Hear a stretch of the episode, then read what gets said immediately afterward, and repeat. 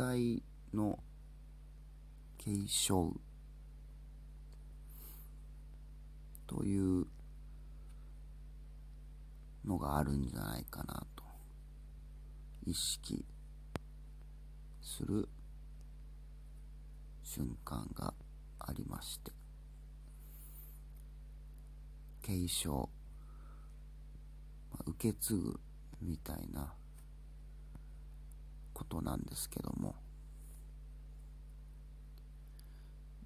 何と言いますか。この自分のまず肉体というものがあるということを我々は当たり前に年を重ねれば重ねるほどなってきてちょっと忘れがちになるですね。今こうして喋っていますがこれは口を使って喉を鳴らして肺から呼吸を空気をったり吐いたりして脳みそを前頭葉を駆使してそして空気振動を伝え耳にの穴にそれを入れ鼓膜を振動させ渦巻き感が渦を巻きそしてまた脳に言語感覚を伝えている。全部体がその情報を処理しているということですよね。自分の肉体がまず物体であるということを結構日常生活を送っているとそのことを感覚的に忘れがち。これがどこまでが自分かっていうのがなんかこう分かりかねるですね。空っていうものは青いですがどこからか暗闇の宇宙になっているはずでその境目っていうものが分かりにくい。どこが大気圏なのかというのが、うんまあ、つかみにくいですよ。見てるだけだと、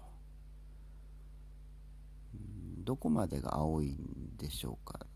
どこまでが私の体なんでしょう。皮膚っていうのが一その境目だとは思うんですがなんか例えば虫刺され蚊に刺された時かゆい部分をその周りをかく。この書いている私の手と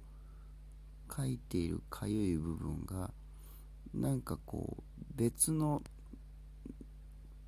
ものに感じるですけどどっちも私の体なんだということが意識すると考えて分けていこうとするとちょっと混乱してくるような感じですね。書いている方と書かれている方どっちに主軸を置いているのかわからないしその境目がなんか分かんなくなってくるんですね。物体の継承。鼻を噛んだ時に鼻水がティッシュに出ますよね。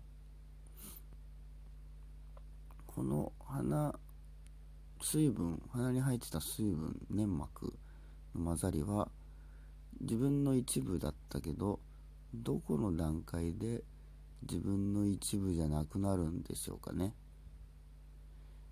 もうティッシュそれはもう自分のじゃないしむしろ汚いと感じる。この境目がわからない。逆もまたしかりでお寿司屋さんに行ってお寿司を注文して目の前に握りたてのそれを置かれる。置かれて目で見てこうじんわりと美味しそうだなと唾液が分泌されてそこにお寿司があるという物体があるという認識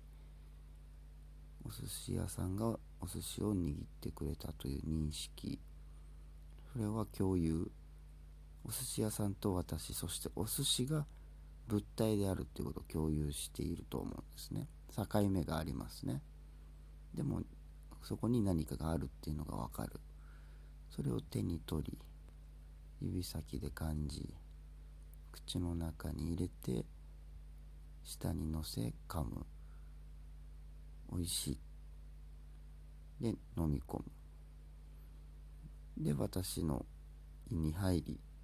消化してその栄養価が自分の一部になっていく。この自分最初は自分と違うものが自分の一部になるっていう境目。もちろん飲み込んで消化して栄養価がこう血流に回っていくっていう瞬間が自分になっていく過程だと思うんですけどお寿司が目の前に置かれてる段階でなんかこうもう自分のものだみたいな、まあ、単純に食べたいっていう欲求なだけですけどそういう感覚がある。そこも自分の一部境目のギリギリの際と呼ぶことも感じ取ることもできるこの物体っていうものはどこまでがどうでどこまでがどうなのか。その境目ってもっとゆるゆるでガバガバなものなんじゃないかなと思ってきてしまうんですね。そして我々は子孫へのために子供を産みますそうもともと自分も自分ではなかったまあこの体は誰かの一部だったわけですから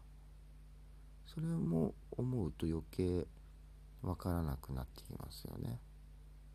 というか気持ち悪いですねそれを意識しようとすると。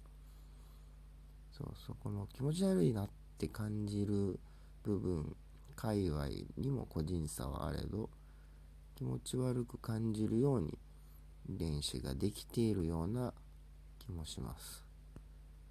そこは踏み込んじゃいけないサンクチュアリ。というようなことなんでしょうか。クローン人間を作るのが倫理的に悪いかみたいな話に通ずるような気がします。物体の継承。うーん。何でしょうかね。だから物に愛着が湧いちゃうっていうのもなんかわかるんですよね。なんというかコレクターの人とかね集めがちですからよくね言うのがあと女性がぬいぐるみ遊びを子供の頃ハマったりするっていうのはおちんちんが自分についていないっていうことを自覚するからっても言われてますよね。他の